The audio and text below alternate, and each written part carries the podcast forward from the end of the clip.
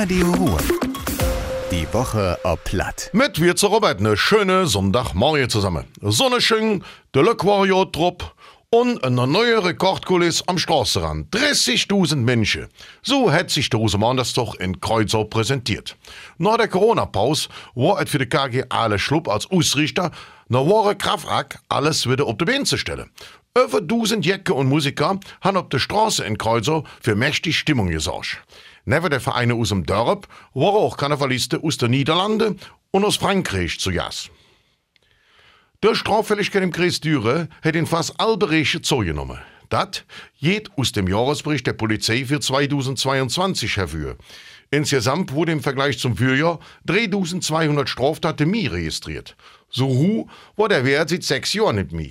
Maßgeblich angestiegen sind die Zahlen in der Jugendkriminalität bei Wohnungseinbrüche und bei geklauten Autos. Gesunken ist die Zahl laut Polizei bei Menschen, die getötet worden sind und bei Rauschgiftdelikten.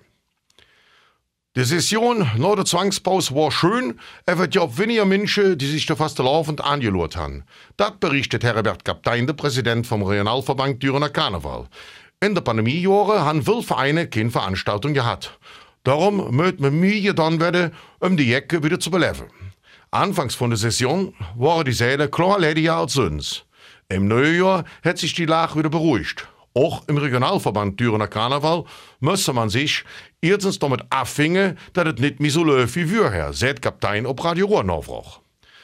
Immer wieder wird Müll schwarz entsorgt. Damit stellt sich die Gemeinde in Fettweise Moment herum.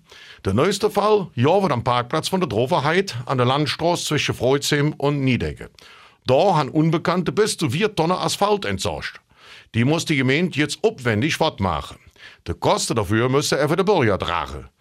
Wer jetzt gesehen hat oder einen Hinweis zu dem Vorfall hat, soll sich bei der Polizei melden. Die Gemeinde in Fettwelt sagt ausdrücklich nach uns, dass auch Sperrmüll immer sonst und rechtmäßig entsorgt werden kann. Und das war das wieder. Ich allen noch einen schönen Sonntag. Madet Jod, Ihre Robert. Radio Ruhr. Die Woche ob Platt. Mit Robert Wirz.